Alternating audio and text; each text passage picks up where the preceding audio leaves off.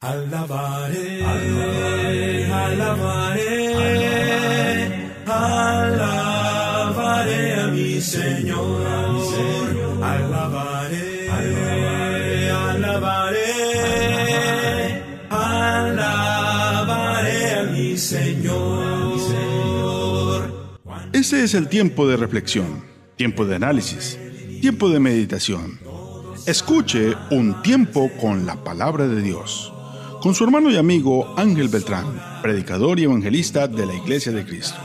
De lunes a viernes, de 6 a 7 de la mañana, por radio Antena 9. El que es de Dios, las palabras de Dios oye. Evangelio según San Juan, capítulo 8, verso 47. Alabaré,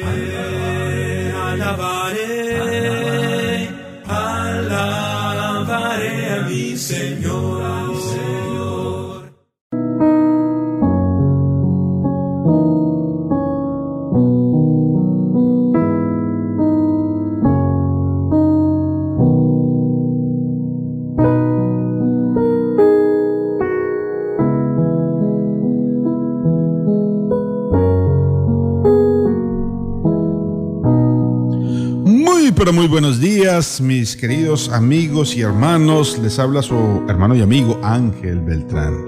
Bienvenidos a este programa, Un tiempo con la palabra de Dios. Es un tiempo de reflexión, es un tiempo de análisis, es un tiempo de meditación en que estamos sacando día tras día de lunes a viernes de 6 a 7 de la mañana y para mí es una bendición estar con ustedes y espero que también lo sea ustedes compartir este programa.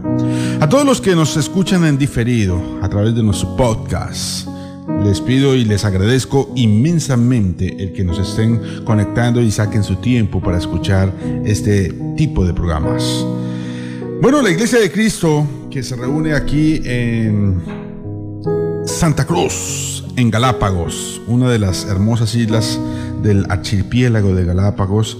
Estamos acá reunidos en la avenida Genovesa con Baltra, domingos 8 y 30 de la mañana. Tenemos nuestra reunión y entre semana tenemos estos estudios todos los días a través de la radio para ayudar a entender, comprender y, y, y también difundir el mensaje de la palabra.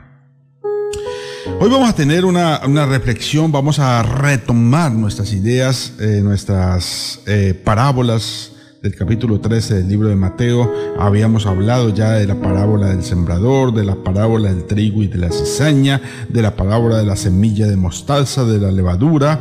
Y, hoy vamos a continuar con el tema de las parábolas, pero tenemos que profundizar un tema eh, que, se, que se analiza ahí y es el tema acerca del reino.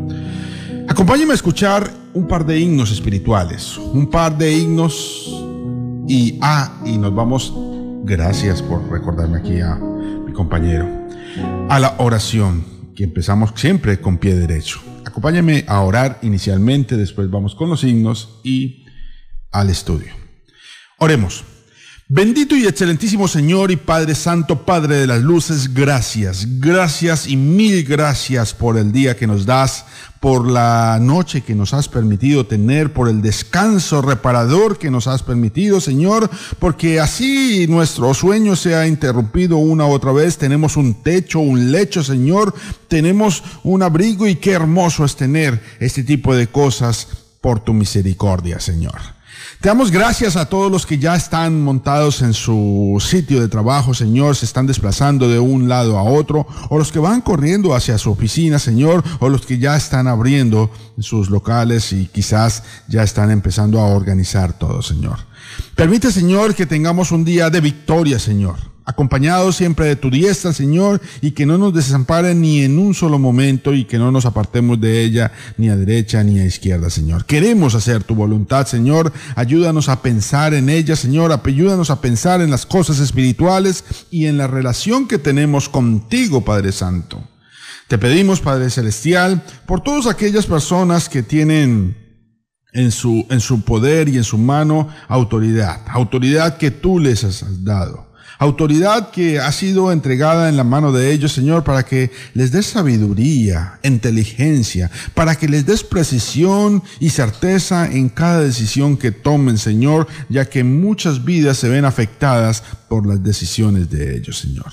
Dales Dales la paciencia y el entendimiento, Señor, porque son cargos difíciles, Señor. Aquellos gobernantes, aquellos presidentes, aquellos alcaldes, aquellas personas eh, del consejo y todos los que tienen cierto poder, Señor, ayúdales, Señor, a tomar muy buenas decisiones. Te pedimos por los que están en las cárceles, Señor, no paramos, no cesamos de ellos, porque una situación complicada es estar privado de la, libertad, Señor, y por eso te pedimos que los ayudes, Señor. No queremos caer en juicio, la ley ya los juzgará, pero, pero Señor, ayúdalos, porque estas épocas son difíciles y estar encarcelado aún más, Señor. Ayúdalos a reflexionar, meditar, Señor, y que pronto que salgan a la libertad, Señor, retomen su existencia, su vida, sus planes, Señor, mejor de lo que los venían eh, llevando, Señor. Te pedimos, Padre Santo, Padre Celestial, por aquellos que están postrados en una cama, Señor.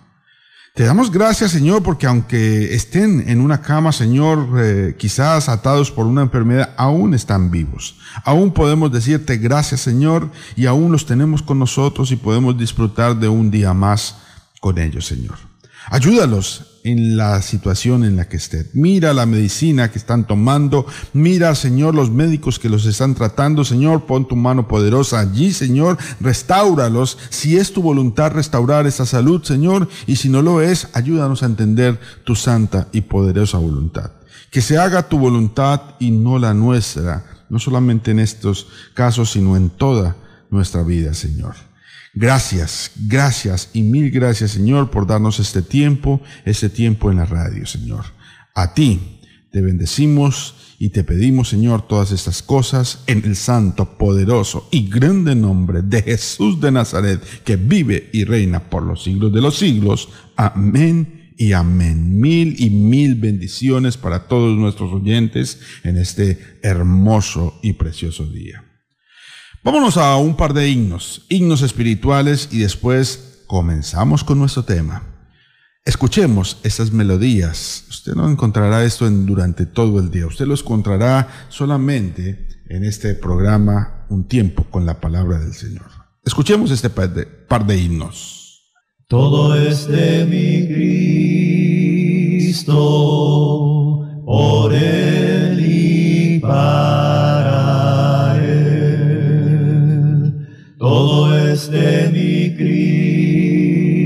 Cristo, por él y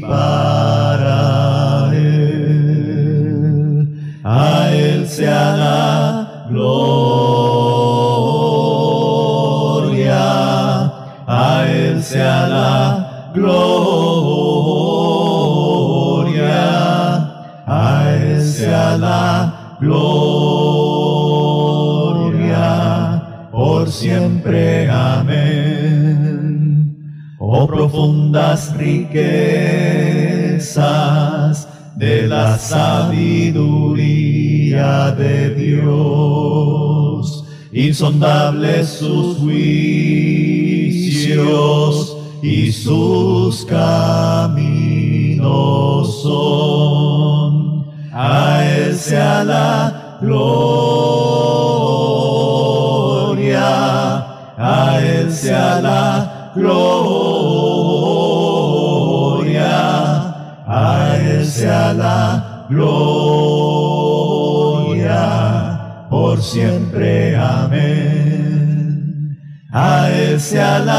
gloria, a Él sea la gloria a Él sea la gloria por siempre. Amén. A Él sea la gloria, a Él sea la gloria, a Él sea la gloria por siempre. Amén. A Él sea la gloria, a Él sea la gloria, a Él sea la gloria, por siempre, amén. Hay una senda que el mundo no conoce, hay una senda que yo pude encontrar. En Cristo tengo la salvación de mi alma, Cristo es la senda que me puede salvar. En Cristo tengo la salvación de mi alma, Cristo es la senda que me puede salvar las amistades y todos mis parientes fueron las gentes que yo relacioné.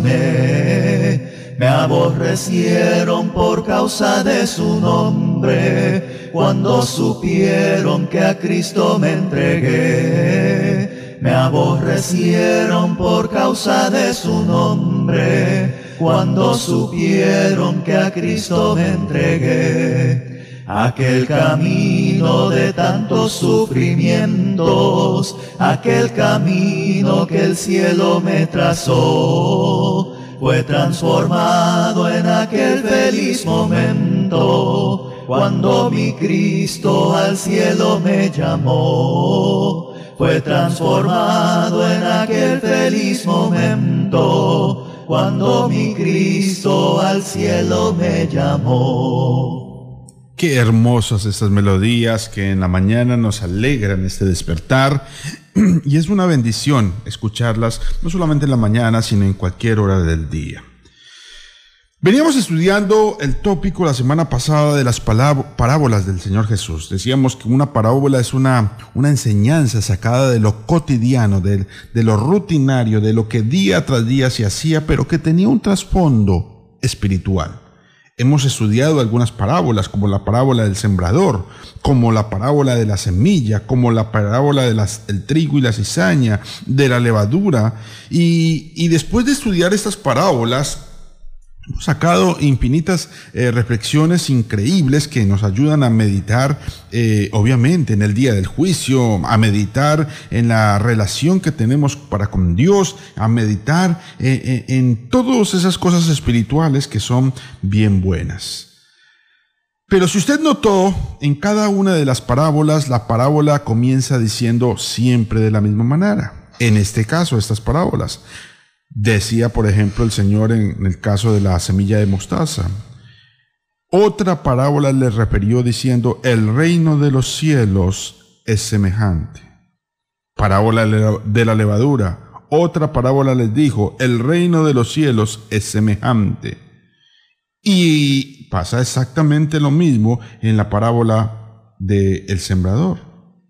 Eh, o en la parábola de del trigo y de la cizaña. El reino de los cielos es semejante. Estas parábolas están muy inclinadas a comparar el reino de los cielos. Las parábolas que tenemos para estudiar hoy rápidamente son muy cortas, pero inclinan a la misma idea. Hoy les voy a leer Evangelio según San Mateo capítulo 13 versículo 44. Dice, Además, el reino de los cielos es semejante a un tesoro escondido en un campo, en el cual un hombre halla y lo esconde de nuevo, y gozoso por ello va y vende todo lo que tiene y compra aquel campo. Note que comienza de la misma manera, igual la, parábola que continúa. También el reino de los cielos es semejante, el reino de los cielos. La del 47, la parábola de la red, Asimismo, el reino de los cielos es semejante.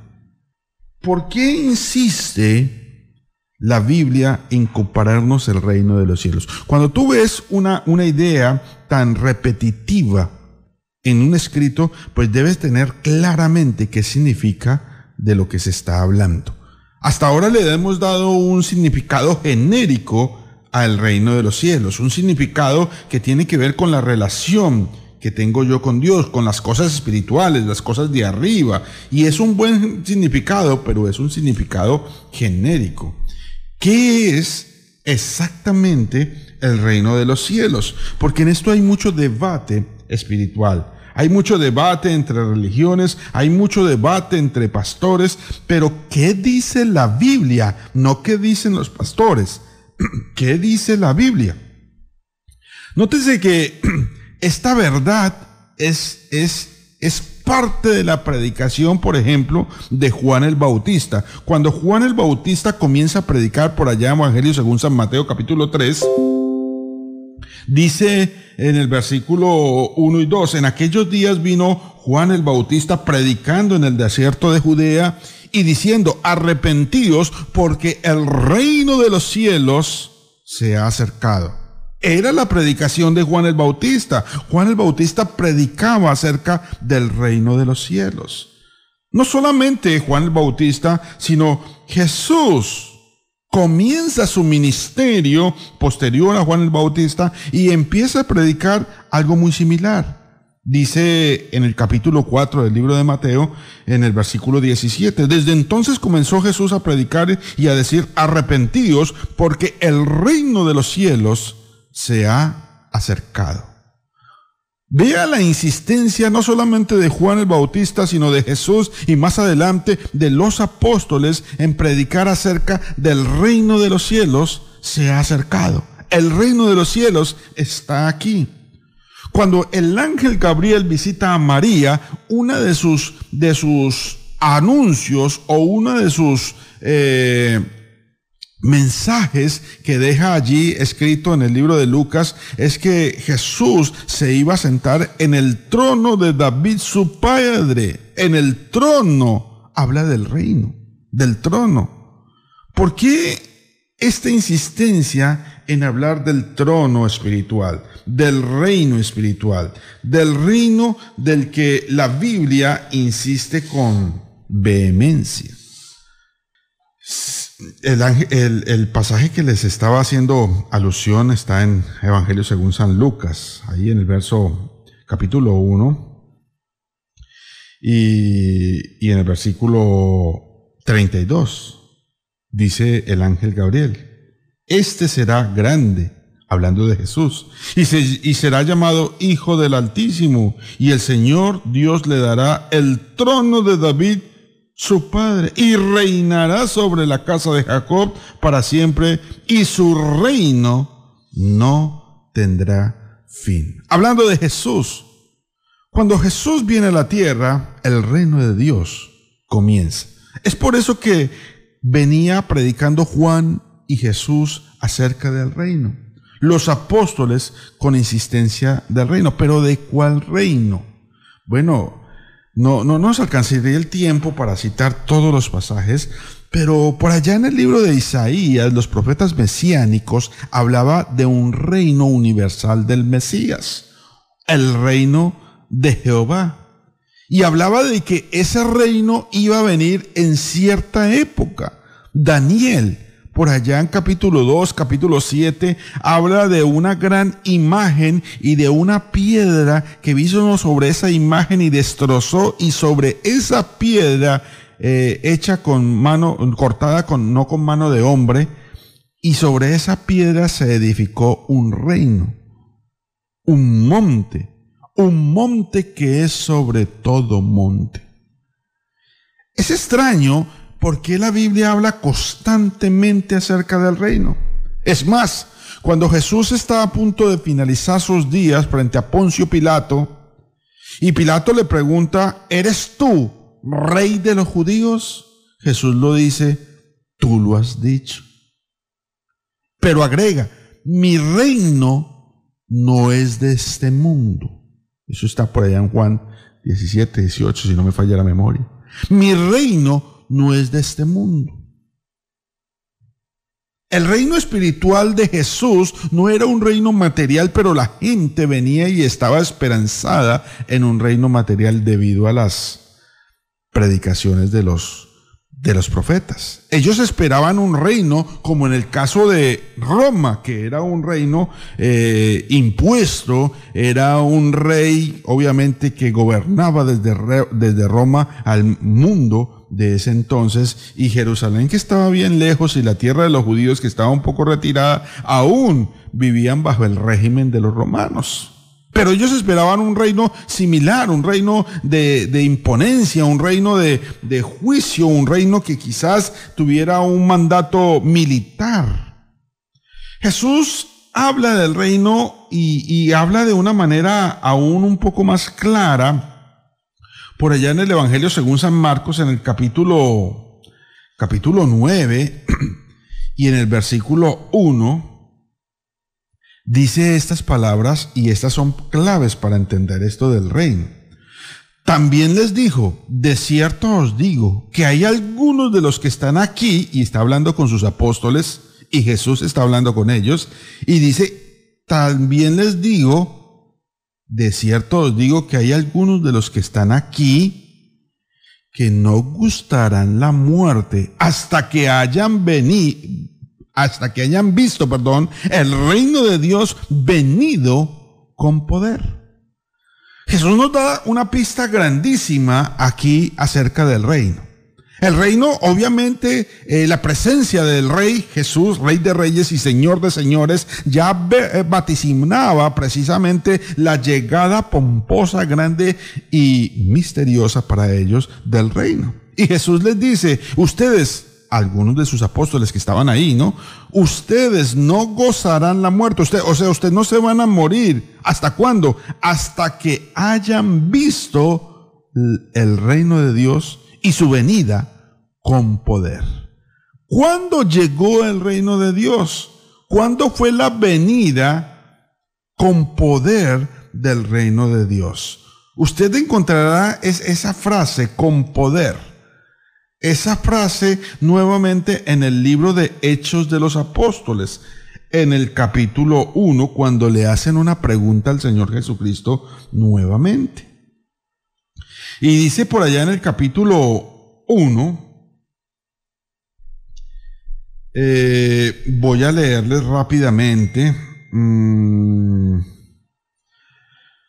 en el versículo 6. Entonces los que se habían reunido le preguntaron diciendo, Señor, ¿restaurarás el reino a Israel en este tiempo? El libro de los Hechos de los Apóstoles toma ya los últimos días de Jesús.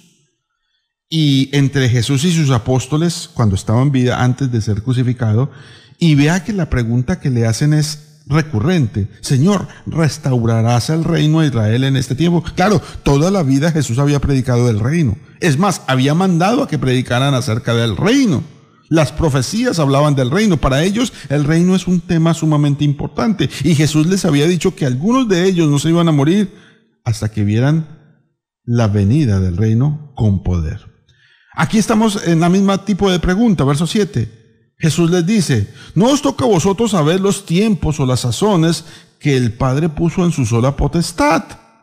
Pero, y vuelve y dice, recibiréis poder, así como les había dicho allá en Marcos recibirán poder cuando viniera el reino. Y Jesús les, les, engancha acá la idea, pero recibiréis poder cuando haya venido sobre vosotros el Espíritu Santo y me seréis testigos en Jerusalén y en toda Judea. Ahí está el secreto para entender acerca del reino. El reino está directamente relacionado con la venida del Espíritu Santo y con el poder que iban a recibir los apóstoles. Y en la vida de ellos iba a llegar el reino. En el libro de Hechos de los Apóstoles, ya cuando Jesús había muerto, había sido crucificado, había sido resucitado y ascendido a los cielos, 50 días después estaban los discípulos reunidos y dice en el capítulo 2 la venida del Espíritu Santo. Y esa era una de las pistas para entender que iba a venir el reino. Cuando llegó el día de Pentecostés estaban todos unánimes juntos. Y de repente vino del cielo un estruendo como de viento recio que soplaba, el cual llenó toda la casa donde estaban sentados y les aparecieron lenguas repartidas como de fuego, asentándose sobre cada uno de ellos, y fueron todos llenos del Espíritu Santo y comenzaron a hablar otras lenguas según el Espíritu les daba que hablase. Vean, lo que está hablando acá es que los apóstoles fueron llenos del Espíritu Santo y recibieron el poder que daba el Espíritu Santo. Tal poder les permitió hablar a ellos en lenguas. Y déjenme hacer un break acá. Las lenguas de las que están hablando este, este capítulo 2 se refiere a idiomas, lenguas, idiomas, porque es lo mismo que dice la expresión en el versículo 5 y 6. Dice, moraban entonces en Jerusalén varones judíos piadosos de todas las naciones bajo el cielo, naciones bajo el cielo. Y hecho este gran estruendo, se juntó mucha eh, la multitud y estaban confusos porque cada uno les oía hablar en su propia lengua, o sea, en su propio idioma de todas las naciones. Hoy teníamos una confusión tremenda porque muchos grupos religiosos andan profesando una, una predicación en lenguas y entonces usted los ve que a veces cierran la puerta o usted los ve que tienen unas reuniones extrañas y, comienza supuestamente la gente a hablar en lenguas y ellos apelan que son lenguas que solamente las entiende el Espíritu de Dios porque el Espíritu Santo habló o llegó sobre los apóstoles. Lo que usted tiene que entender es que esto le pasó a los apóstoles los doce apóstoles. Esto no le pasó a los 120 ni a todo el mundo. Esto le pasó a los doce apóstoles, a quienes estaba prometido, a quien Jesús les había prometido que venía, vendría sobre ellos el poder y, el Espíritu Santo. ¿Cuándo? El mismo día que vendría eh, el reino, del tema que estamos hablando. Las lenguas no son expresiones eh, jeringonzas de, de, palabras que no se comprenden. No, las lenguas de las que habla la Biblia son idiomas. Hace mucho tiempo yo asistía a una iglesia en donde me hablaban supuestamente en lenguas y cuando yo escuchaba esas, esas rancatacatacabacas y uno, uno no sabía ni qué decir, porque uno dice, caramba, si será que están, verdad, poseídos por el Espíritu Santo, porque ese, ese, ese, ese, ese palabrerío tan extraño, esa, ese, esa jeringonza tan extraña, ¿será que es producto del Espíritu Santo o de qué es? Y ellos apelan a este tipo de pasajes, pero este tipo de pasajes está hablando es de idiomas en donde las personas que habitaban ahí escuchaban a los apóstoles y que escuchaban de ellos hablar las maravillas de Dios. Las palabras de Dios, versículo 8. ¿Cómo pues les oímos nosotros hablar cada uno en nuestra lengua en que hemos nacido? Partos, medos, elamitas los que habitamos en Mesopotamia, en Judea, en Capadocia, en Ponto, en Asia, en Finginia, en Panfilia, en Egipto y en las regiones de África y más allá de Sirene, romanos, aquí residentes tanto judíos como prosélitos, cretenses, árabes, les oímos hablar en nuestras lenguas, o sea, en nuestros idiomas, las maravillas de Dios. No estaba hablando de lo que hoy encontramos en algunas iglesias de algunas denominaciones que, prácticamente es una burla porque no está hablando del Espíritu Santo en este hoy en día. De lo que está hablando en ese entonces era de la venida con poder del Espíritu Santo sobre los apóstoles y ellos recibieron ese poder de hablar sin saber estos idiomas, inglés, alemán, francés, obviamente está hablando de los idiomas de ese momento, de ese tipo de lenguas, partos, medos, elamitas, egipcio y todos los idiomas que hablaban ahí, los árabes y todo eso.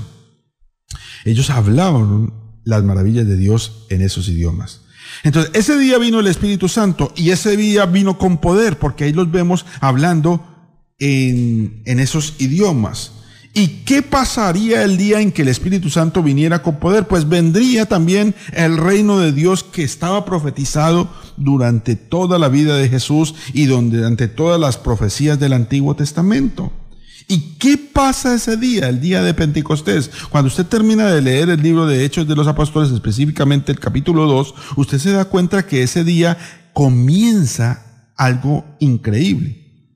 Dice por allá en el versículo 40 y con muchas otras palabras les testificaba y les exhortaba diciendo, sed salvos de esta perversa generación. Y mucha gente obedeció a la palabra del Señor, verso 41. Así que los que recibieron su palabra fueron bautizados y se añadieron aquel día como tres mil personas. Tres mil personas se añadieron. ¿A dónde se añadieron? Verso 47. Alabando a Dios y teniendo favor con todo el pueblo, el Señor añadía a la iglesia cada día los que habían de ser salvos. El Señor añadía cada día a la iglesia los que habían de ser salvos.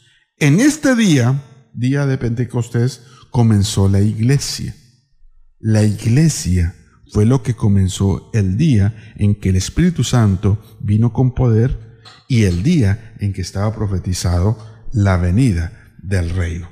Es por eso que usted encuentra pasajes en el Nuevo Testamento en donde, en donde se habla del reino y de la iglesia intercambiadamente, como si lo uno fuera lo otro, lo otro fuera lo uno. Dice eh, capítulo 16, por ejemplo, declaración de, de Pedro para con Jesús. Dice aquí en el capítulo 16, versículo 15. Y él les dijo, ¿y vosotros quién decís que soy yo? Dice Jesús a sus apóstoles. Respondiendo Simón Pedro dijo, tú eres el Cristo, el Hijo de Dios viviente.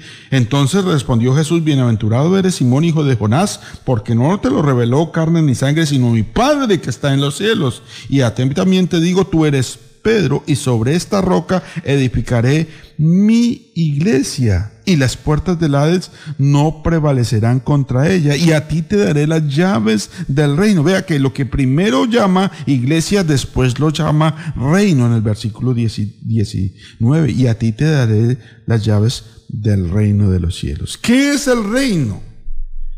El reino es la iglesia, la iglesia que comenzó en el tiempo de Jesús, que comenzó con la predicación de los apóstoles allí en Hechos capítulo 2. La iglesia que comenzó en ese momento de la historia. Pero algunos dirán, pero es que la iglesia somos nosotros. Claro que la iglesia somos nosotros. Pero pero hay una confusión hoy en, en, tremenda pluralidad de iglesias que encontramos hoy en día, porque día tras día siguen y siguen y siguen y siguen y siguen naciendo más y más y más iglesias. He encontrado gente tan conchuda que me dice, ¿sabe qué? Yo me voy a poner a predicar y voy a montar mi iglesia. Y la montan, empiezan su iglesia y es capaz de que les va bien, económicamente hablando. Porque hoy en día cualquiera monta y empieza una iglesia, pero la Biblia no está hablando de que cualquier persona puede montar una iglesia, sino la Biblia está hablando de que en ese tiempo Jesús iba a comenzar una iglesia, un reino, un reino espiritual, una iglesia espiritual en donde Él es el fundador o en donde Él es el rey. La iglesia es un sinónimo de reino. El reino es un sinónimo de iglesia. En donde Jesús es el rey para su reino o donde Jesús es la cabeza para su cuerpo y el cuerpo es la iglesia. O donde Jesús es el, el esposo para la esposa y la esposa es la iglesia. O donde Jesús, como dice acá, es quien edifica su, su, iglesia. Y la iglesia es lo que edificó Jesús. Amigo, hermano, la iglesia no es algo que está por venir, la iglesia es algo que estableció Jesús. Puso, estableció sobre la tierra. Lo que debería yo cuestionarme en el día de hoy es si la iglesia donde yo asisto realmente la fundó Jesús. Si el reino donde yo asisto realmente manda Jesús, Él es el rey. Si la iglesia es la esposa de Cristo, realmente la iglesia donde yo estoy asistiendo está sujeta a la voluntad de Cristo. Porque si la esposa no está sujeta a la voluntad de Cristo, entonces no es una esposa fiel. Porque si la iglesia no está sujeta a la voluntad del Señor, no es una iglesia fiel. Porque si la iglesia no fue fundada por Cristo, que es el que funda la iglesia, entonces no puede ser una iglesia edificada por Cristo, como dice Mateo capítulo 16, 18. Un reino edificado por Cristo. Esto para que vayamos meditando la iglesia es el reino. Y nosotros en la Biblia no esperamos un reino. Algunos me dirán, hermano, pero, pero la Biblia habla, por ejemplo, en Jesús y la oración, en donde Jesús enseña a sus discípulos eh, la oración muy simple Padre nuestro que estás en los cielos, santificado sea tu nombre, venga tu reino. Vea, Jesús le enseña de que el reino ha de venir. Claro, Jesús le enseñó esto a sus discípulos ahí, en el momento en que él estaba con sus discípulos, que el reino no se había establecido, pues el reino se estableció cuando Jesús muere y en el día de Pentecostés, como ya lo leímos. Entonces la oración más precisa hoy en día es orar por la estabilidad del reino, o sea, por la estabilidad de la iglesia, porque la iglesia ya llegó. Nosotros no esperamos un rey. El rey ya está reinando y está reinando en los cielos. Él está sentado a la diestra de Dios Padre, reinando. ¿Sobre quién? Sobre su iglesia, sobre su reino al cual nosotros fuimos transferidos. Dice por allá el apóstol Pablo que nosotros fuimos transferidos del reino de las tinieblas al reino de su Hijo amado, el reino de luz. Usted está en un reino, usted está en una iglesia, pero está en la iglesia que Jesús edificó, está en el reino que Él estableció, está en ese reino que Jesús le da importancia. O en qué tipo de reino está.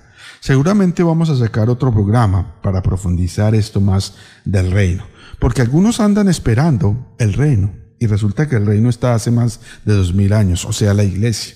¿Cuál iglesia? La iglesia de la que Jesús habla en la Biblia.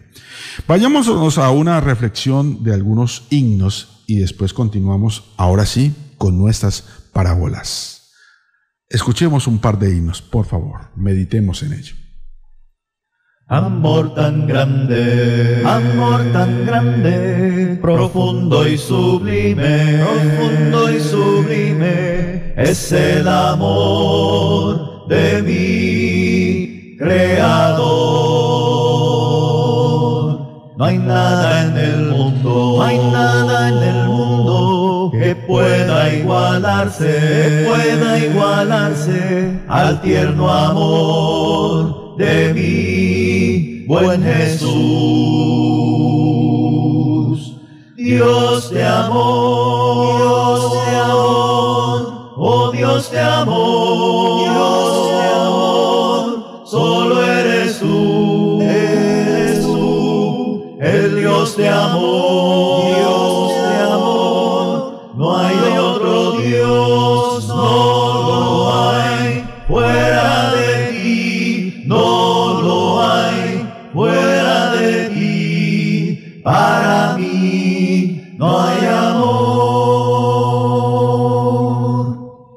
solo nos ama, Él solo nos ama, nos comprende y nos guarda, nos comprende y nos guarda. De todos los males que existen aquí.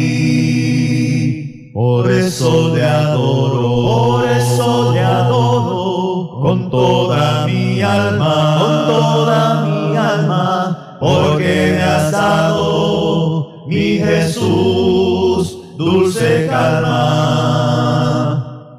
Dios de amor, Dios de amor, oh Dios de amor, Dios de amor, solo eres tú, eres tú, el Dios de amor,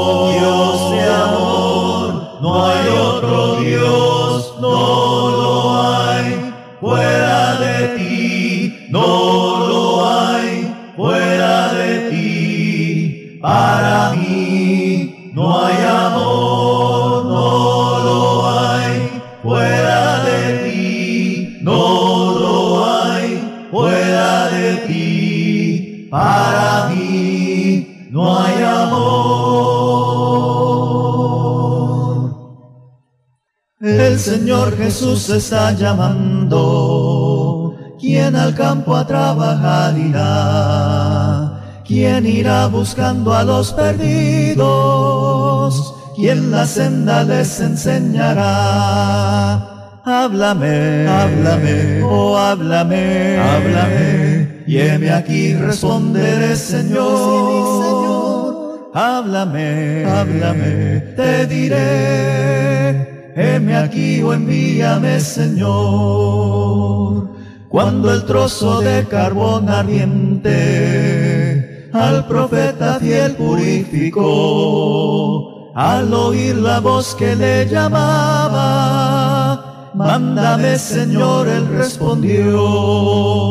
Háblame, háblame, oh háblame, háblame, y heme aquí responderé Señor. Háblame, háblame, te diré, heme aquí o envíame Señor. Hay millones que en pecado mueren, escuchar su llanto de dolor, acudir con tiempo a rescatarles. ¿Quién dirá o envíame, Señor? Háblame, háblame, oh háblame, háblame, y heme aquí responderé, Señor. Sí, mi Señor. Háblame, háblame, te diré, heme aquí o envíame, Señor. Pronto el tiempo de la ciega pasa, pronto iremos al celeste Ojalá que aquel solemne día Cristo allí nos diga hiciste bien. Háblame, háblame, oh háblame, háblame, y heme aquí responderé, Señor. Sí, Señor. Háblame, háblame, te diré, heme aquí o envíame, Señor. Continuemos con nuestra lección del día de hoy. Hemos eh, aclarado claramente, quizás necesitaremos un poco más de tiempo, pero es claro que el reino de los cielos es la iglesia en el Nuevo Testamento. Es lo que Jesús vino a establecer, es el reino, es eh, la iglesia prometida desde la antigüedad. Nosotros no esperamos un reino por venir. Ya está reinando nuestro Señor y reina en nuestras vidas. Reina. Y yo debo hacer parte de su reino. ¿Soy ciudadano de su reino o no? ¿O soy ciudadano del reino de las tinieblas? ¿Soy parte de su iglesia o no? ¿O de qué tipo de iglesia soy parte? Debería meditar en eso. Teniendo claro qué es el reino, pues entonces podemos eh, profundizar aún mejor las parábolas que están referentes al reino. Dice el verso 44. Además, el reino de los cielos, entendiendo que el reino de los cielos es la iglesia, es semejante a un tesoro escondido en un campo, el cual un hombre halla y lo esconde de nuevo y gozoso por ello va y vende todo lo que tiene y compra aquel campo. Vea esta parábola particular. Jesús le da importancia al reino de los cielos y lo compara con una particularidad de un hombre que halló un tesoro. Y uno se pone a pensar en este hombre y uno dice, oiga, qué, qué, personaje tan bruto. Lo, lo, más ideal que podía hacer él es destapar ese tesoro e irse para la casa corriendo. Pero no, él dice que vuelve y esconde ese tesoro y después de escondido va y vende todo lo que tiene y compra ese campo y de esa manera legítimamente se vuelve en el dueño del campo y de todo lo que estaba en el campo. Bueno, en ese entonces la gente escondía sus tesoros bajo tierra, muy parecido al tiempo de los abuelos. Los abuelos escondían muchas veces el dinero allá, bajo la cama, pero debajo de la cama, pues no, no, no había una, una pared de cemento, sino había la tierra. Y entonces a veces se escondían ahí eh, debajo de eso. Ya después pasó a, esconderlo debajo del colchón. Y por eso mucha gente dormía hoy con turupes, un poco de turupes del colchón lleno de, de, los billetes hoy guardados. En ese tiempo se escondía así, eh, en, en la tierra, bajo tierra. Seguramente el dueño del tesoro había muerto. Seguramente el dueño del predio había fallecido y este hombre por casualidad encuentra el tesoro. Pero el sentido de, ética no le permitió al hombre llevarse ese terreno o ese tesoro, sino más bien va y vende todo y compra. Obviamente él sabía que había, había un, una reliquia, eh, había un, algo muy valioso, y compra para tener el derecho total del predio. Pero lo que es curioso es cómo, cómo hace la comparación. Obviamente no caigamos en la, en la tentación de decir, oiga, pero este hombre es un poco injusto. No, eh, veamos la cualidad que está resaltada. La cualidad que está resaltada es que este hombre vende todo lo que tiene con tal de conseguir eso nuevo. Para él, eso que se encontró por casualidad se convierte en algo tan valioso que nada en su vida tiene más costo y comparable con lo que acaba de encontrar. Bueno, así son las cosas de Dios. Cuando usted le hablan de la iglesia que está en la Biblia, del reino que está en la Biblia, del rey que está en la Biblia, cuando usted realmente trata de comenzar una relación con él y quizás usted asiste a la iglesia, usted se encuentra eso en el camino, usted no lo estaba buscando, usted a veces no estaba encontrando este tipo de verdades, sino que le llegaron a su vida, sencillamente le llegaron, lo encontraron. Pues la Biblia dice que esto es más valioso que todo lo que usted pueda tener. Claro, porque cuando yo me hago miembro del reino del Señor, la Biblia dice que en el día del juicio Él vendrá por su iglesia, por la iglesia que Él edificó, por la iglesia en donde Él es rey y la iglesia es su reino. Él vendrá por su iglesia. Y si yo soy parte y ciudadano de esa iglesia, Él vendrá por mí. Por eso eso se convierte en algo tan valioso que no tiene precio. Que no hay nada en este mundo que yo pueda comparar con el reino de Dios en mi vida. Verso 45. También el reino de los cielos es semejante a un mercader que busca buenas perlas. Y habiendo hallado una perla preciosa, fue y vendió todo lo que tenía y la compró. Muy, muy similar. El anterior también compró. Es eh, el, que, el que encontró el tesoro, también compró el terreno para hacerse dueño de eso. Igualmente, este que busca buenas perlas. El reino lo compara ahora con un mercader que busca esas buenas perlas.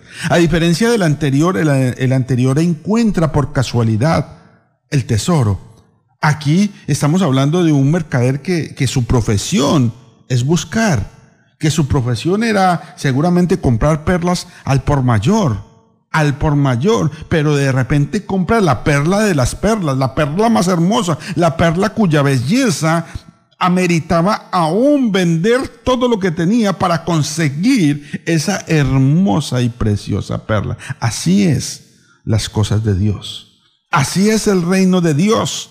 Así es la iglesia de la que habla en la Biblia. Pero algunos me dirán, hermano Ángel, pero yo he asistido a una iglesia y eso, y eso, y eso, eso es un pedidero de plata, eso es, eso es, es una, una hipocresía, eso es una falsedad, eso no es correspondiente a las cosas de Dios. Yo prefiero no ir a ninguna iglesia. Y, y la verdad es que mucha gente se encuentra hoy decepcionada de las iglesias. Yo no sé a dónde asiste usted, no le, no le estoy, mi intención no es echarle agua aquí a donde usted asiste, pero sí, sí me he dado cuenta que todo el mundo está decepcionado de la iglesia. ¿No será porque quizás usted está asistiendo a la iglesia que precisamente no edificó Jesús? Al reino cuyo rey precisamente no es Jesús. A, a, a, a la esposa comparada con la iglesia que no precisamente se está sujetando a la voluntad de Jesús. Porque a veces en las iglesias se hace más la voluntad de un pastor. A veces en las iglesias se hace más la voluntad de un concilio. Se hace más la voluntad de los hombres que la voluntad de Dios. Y cuando en una iglesia no se cumple la voluntad de Dios, pues sencillamente no puede ser la iglesia de Dios. No puede ser la iglesia de Cristo. Y eso lo, entiende y lo ve cualquier persona, hasta, hasta el que menos ha leído la Biblia, que en una iglesia se cumple la voluntad de Dios. ¿O detrás de qué están? Si están detrás de mi dinero, pues ahí no se está cumpliendo la voluntad del Señor porque el Señor no está detrás de su dinero. Él está detrás de su corazón. Es lo más valioso para Él. Él quiere hacer parte integral de su vida. Uno podría pasar tiempo y tiempo hablando de esos temas. pero sacaremos el tiempo suficiente para hablar un poco más de la iglesia, lo cual es un tema supremamente importante y supremamente valioso, porque es lo que está enseñando el Evangelio según San Mateo, que el reino de Dios, o sea, la iglesia, es tan valioso y fue tan valioso para la gente que no le importaba dejar lo que fuera, porque es valioso. Para Jesús fue tan valioso que tuvo que pagarlo sangre, con la sangre preciosa, la cual compró su iglesia, el reino el reino de Dios. Leamos rápidamente el versículo 47 al 51 para terminar. Asimismo, el reino de los cielos es semejante a una red. Bueno, aquí, aquí hay muchos pescadores y saludos a, algunos de ellos que, que, les visito en casa y, y compartimos de la palabra. Dice, el reino de los cielos es semejante a una red que echada en el mar recoge toda clase de peces. Estamos hablando de una mega red. Estamos hablando de una red que quizás tendría que ser ayudada eh, en una parte por la playa y en otra parte quizás por pescadores diestros o, desde una embarcación de ese entonces. Y con eso jalaban y jalaban cantidad de pesos, peces buenos y peces malos. Una vez hecha, sacan a la orilla, o sea, a la playa, y sentados recogen lo bueno en cestas y lo malo lo echan fuera. ¿Qué es lo malo?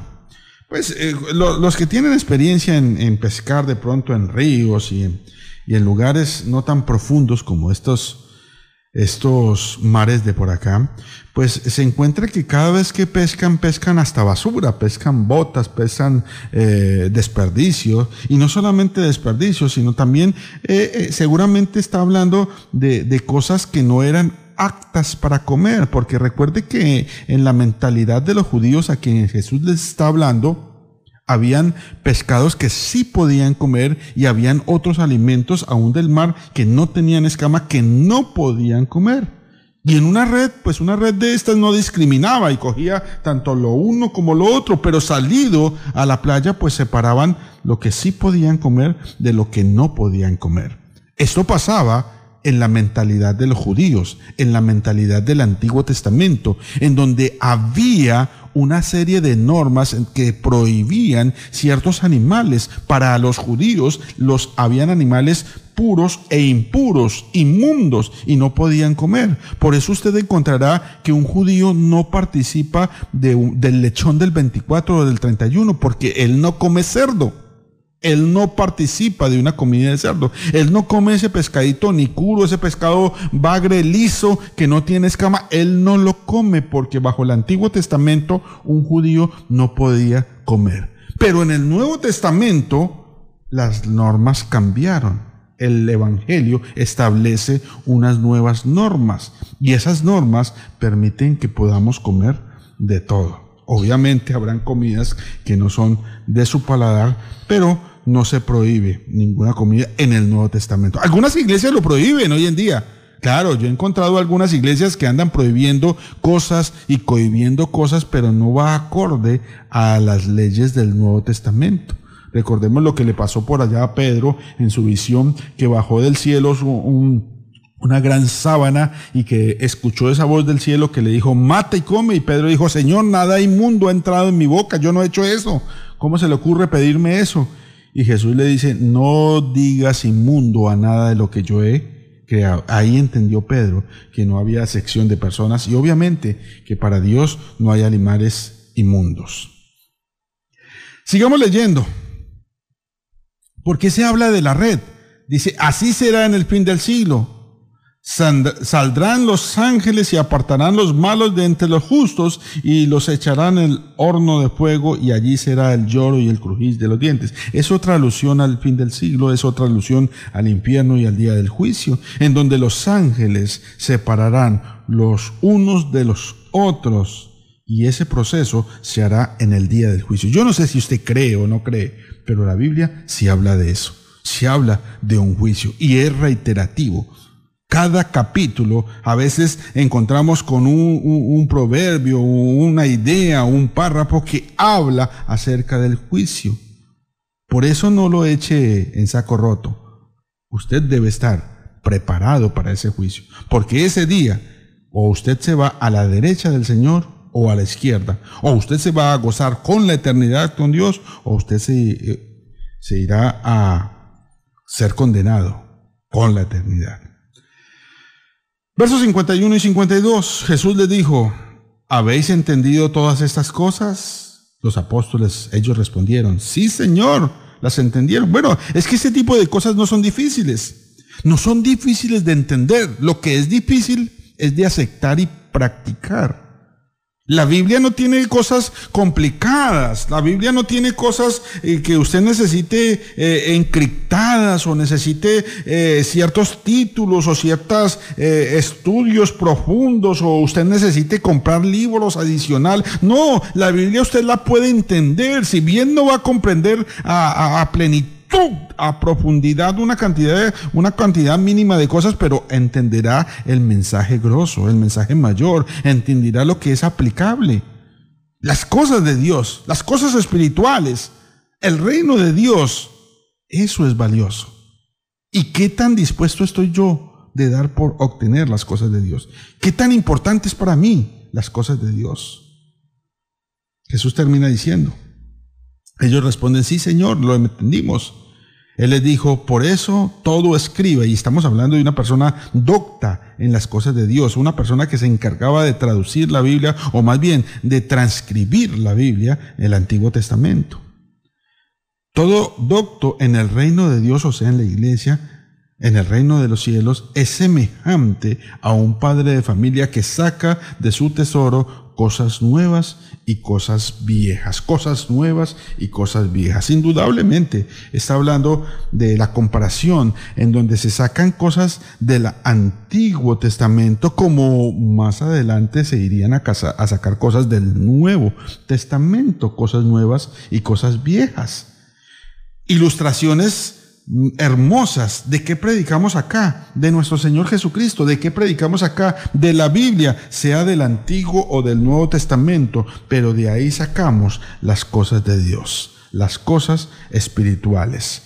Usted encontrará enseñanzas tanto en el Antiguo como en el Nuevo Testamento, pero en el Nuevo está lo que usted debe cumplir por la voluntad de Dios. Le agradezco su atención. Quédese con estas ideas ¿Qué tan valioso es el reino para usted? ¿Qué tanto está dispuesto a dar por encontrar? O si lo encontró por casualidad, esas cosas espirituales. ¿Está preparado usted para el día del juicio? En el, que, en el cual el Señor discernirá o separará los unos de los otros. ¿Valora usted estas cosas espirituales que leemos de la Biblia, del Antiguo o Nuevo Testamento? ¿O sencillamente para usted esto es basura. ¿Qué es el reino para usted? Dios lo bendiga grande y poderosamente. Como son las siete, perdón, yo creo que no sé si alcanzamos a escuchar un último himno y nos despedimos como para terminar el día o este estudio con un himno. Solo tú eres santo, solo tú eres tú eres hermoso y maravilloso. En la cruz moriste y resucitaste. Tú me diste vida y muy pronto volverás. Tú me diste vida y muy pronto volverás. Solo tú eres santo, solo tú eres digno, tú eres hermoso y maravilloso en la cruz moriste y resucitaste. Tú me diste vida y muy pronto volverás. Tú me diste vida y muy pronto volverás. Bueno amigos, llegamos al final de este programa. Este programa donde hemos compartido verdades de la palabra del Señor. Espero que usted las valore así como los que la escuchamos en diferido y sean de bendición para su vida. Formen parte de su tesoro espiritual que son las cosas de Dios. Nos vemos mañana. Mil y mil bendiciones más a todos los que nos escuchan. Dios los bendiga poderosamente.